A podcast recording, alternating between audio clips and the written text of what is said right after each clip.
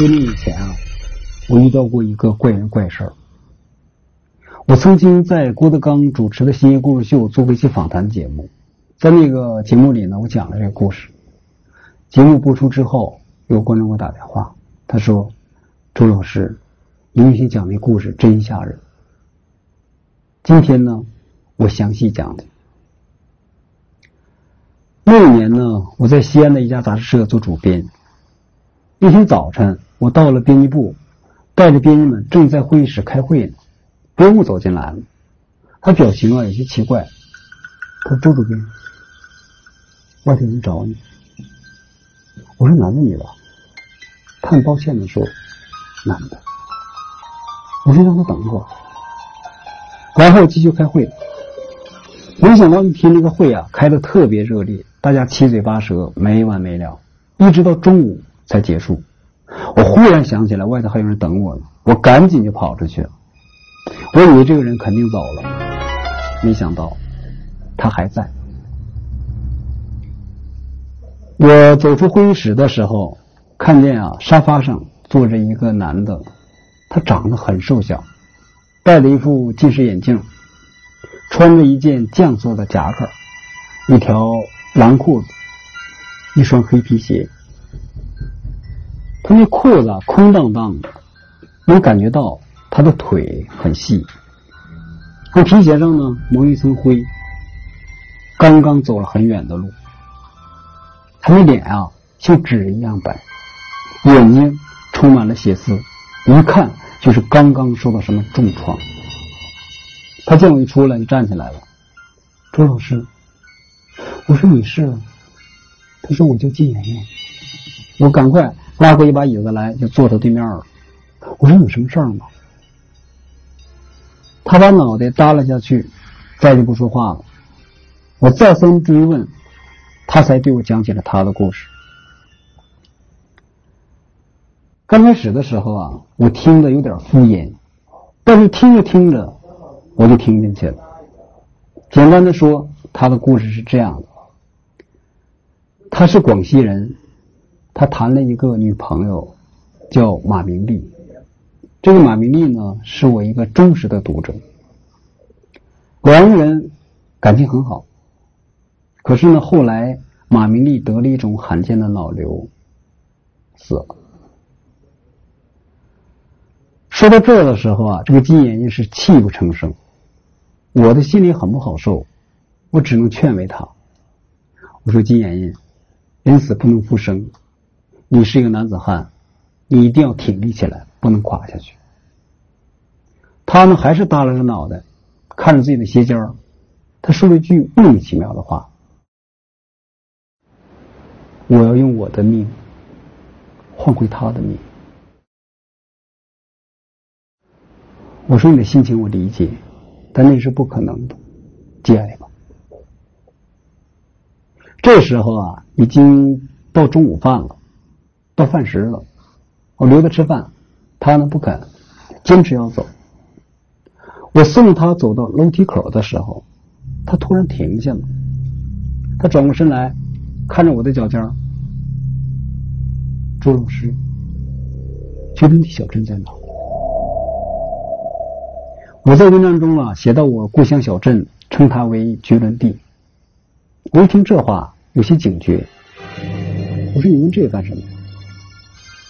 他说：“我要把马明丽的骨灰撒到那去。”这话听起来很怪。他是马明丽的男朋友，马明丽是我的读者。他跟我说过，马明丽啊最大的愿望就是到绝伦地小镇去看一看。可是呢，你把他的骨灰撒到我的老家去，这什么事儿啊？我只能跟他说。我说金妍妍，实际上我的老家呀，并不叫绝伦地，绝伦地是我给他虚构的名字，而且呢，真实的我的老家也不像我在文章中描写的那么美好，它很偏僻，很贫穷，很破败。换句话说，绝伦地小镇根本不存在。他呢，第一次把眼睛从下边慢慢抬起来。盯着我的眼睛说：“就算你不告诉我，我也一定能找到。”然后转身就走，头都没有再回。不久啊，我遭人算计，在一夜之间就失业了。我呢，就打算回到老家，把自己藏起来，好好养养伤。我说一下我家具体怎么走。我家实际上是在黑龙江省义安县伊龙镇。从西安坐火车，先到哈尔滨，再从哈尔滨坐火车到义安县，再从义安县坐长途公交车，在沙土路上走一百多里，才能到伊龙镇。我回到家第一天晚上，电话响了。是我太太接。喂，找哪位？嘟嘟，你电话。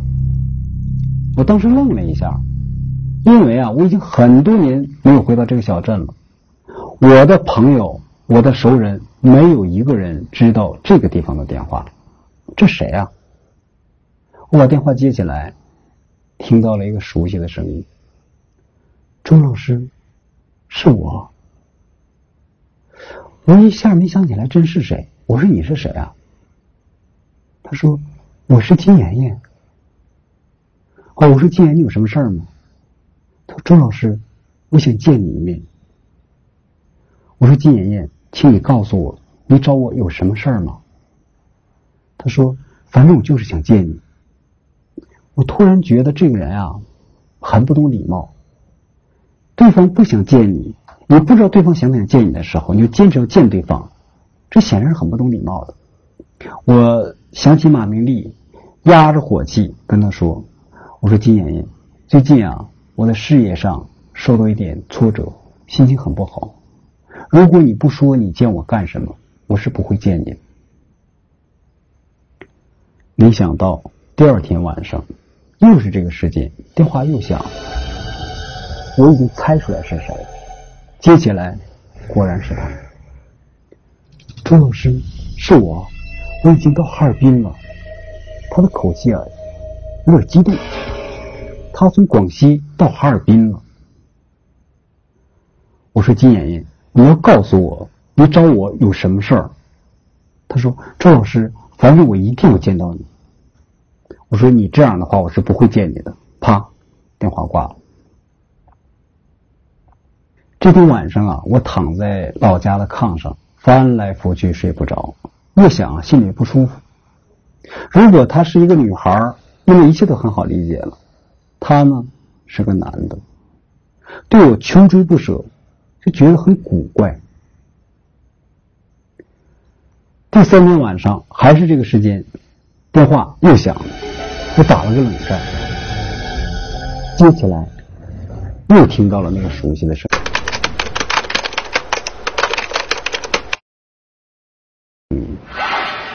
说，周老师，我已经到义安县了。我知道，我离你越来越近了。我说金妍妍，我跟你说了，如果你不告诉我你找我干嘛，你到哪儿我都不会见你。啪，电话挂了。第四天晚上，又是那个时间，电话又响。我知道是谁打的。我没有接，我太太接，她摁了免提。我太太说：“你找周德东吗？”他不在。金妍妍的声音啊，很冷。他说：“我知道他在，请你转告他，我已经到义龙镇了。不管他想不想见我，我就算挨家挨户的找，我也一定要把他找到。”这次是金爷爷先把电话给挂了。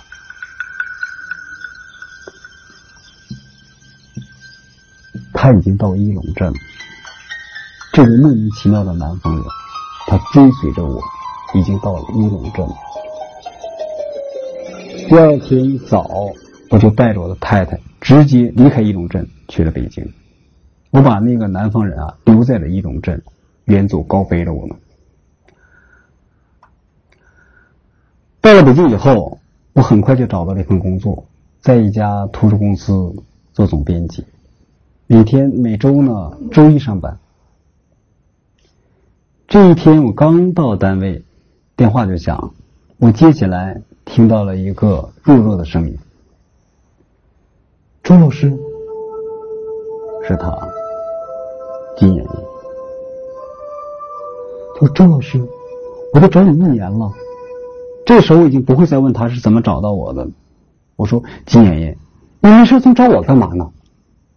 他马上说：“周老师，我不是金爷爷，我是马明丽。”我说：“你不说马明丽死了吗？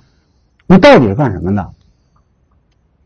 他说：“周老师，你有空吗？我想和你见一面。”我说：“没空。”他说：“周老师。”马明丽那么喜欢你的文章，你为什么不见他一面？我说金爷爷，如果你再这样纠缠我，我就报警。他呢显得很平静，他说：“周老师，我知道你每周周一上班，你会见到他的，你会见到马明丽的。”我啪把电话挂了。就从那天开始，我在那家图书公司。辞职了。我在家新居的日子啊，接到一个非常珍贵的电话。给我打电话这个人呢，叫陈清民。十年前，我们曾经有过一段短暂的恋爱史。后来呢，他那会当时的时候啊，是一个女兵。后来他退伍了，回到了他老家山东。那么他到北京来出差，他说他是从出版社的一个编辑那儿得到我电话的。我当时也很激动，因为我们分开以后啊，人海茫茫两不知十年了。然后我们就约定呢，在和平电影院门口见面。因为十年前啊，我们经常在那家电影院看电影。当我来到和平电影院门口的时候，到了约定的时间，一直没看到陈吉宁出现。观众啊，都已经陆续走进电影院了。那个电影院的灯光。花花绿绿的，还起风了，就我一个人在那等，傻等。我正想着回家的时候，突然在背后传来了一个阴森的声音：“周老师。”我猛一回头，我就看见了他，金妍妍。他已经变成什么样子了？头发长了，烫出了。大波浪，穿着一件女士的一个细腰的风衣，穿着一条喇叭裤，白色的，我记得很清楚，还有一双绿色的高跟皮鞋。他在风中看着我，眼巴巴的。我说金妍妍，他马上更正了我，周老师，我是马明丽。我说你装神弄鬼，你到底想干嘛？他说：“周老师，莹莹当年去西安找你，他就不见了，他就失踪了，肯定是你把他藏起来了，你把他还给我好不好？求求你了！”我马上意识到，这个人啊，走火入魔了。他对马明丽爱的太深了，他曾经说过，他要用他的命换回。马明丽的命，现在他把自己当成马明丽了，他就觉得马明丽复活了，而他呢，却找不到他自己了。但是他大脑里头有一根神经异常发达，比如说他总能准确的找到我。我想了想，对他说：“我说金啊，马明丽，这样。”你把你的地址告诉我，然后明天呢，我把金妍妍给你带去，好吗？他一听，显得很激动，说：“好的，好的。”然后赶紧从口袋里头掏出一张纸，一根笔，把他的地址写下来，然后郑重的递给了我。我把这个纸折起来，放到口袋里装好，转身就走了。当时我心里头一酸。在这啰嗦一句：为了所有爱你的人，以及所有你爱的人，在感情上，我们一定要拿得起，放得下。第二天呢，我带着一个朋友，就按照金岩给我留的地址找去了。这个朋友呢，是一家精神病院的医生。我跟他说，我们一起把金妍妍带到他的医院，他的所有的花费全部由我来承担。可是我带着朋友啊，到了金岩的住址之后，没有看见金岩，只看见他的门上挂着一把大大的锁头。我跟我的朋友啊，在这等了一会儿，一直不见他的影子。哎，对我朋友说：“啊，我十分抱歉，让你白跑了一趟。”我朋友说：“没关系，你也是好心。”就在我这朋友车刚刚开走不一会儿，有人在后边拍了我一下，我猛一回头，正是他金爷爷，他出现了。他说：“你带人来抓我。”我说：“没有啊。”他说：“我在他身上闻到莱索尔味儿。”我说：“哦，是这样的。”金爷呀，他生病了，我带你去医院去看他。他一下很着急，因为生病了。他得什么病了？我说他得了一种罕见的脑瘤。他说好，我现在就跟你去。金爷被关进精神病院之后，我就觉得我的生活呀，一下就充满了阳光。不长时间以后呢，我去精神病院看了他一次，隔着铁栏杆，我对他说：“我说金妍妍，你对马明丽啊爱的太深了，你现在你的脑袋出了问题，你要在这好好治病，配合医生。然后呢，病好以后你出来，再好好享受生活。”他冷冷的看着我，一言不发。就在我来做这期节目之前。我接到了我在精神病院工作的那个朋友的电话，他告诉我，金妍妍逃走。这个故事永远不会结束。晚安。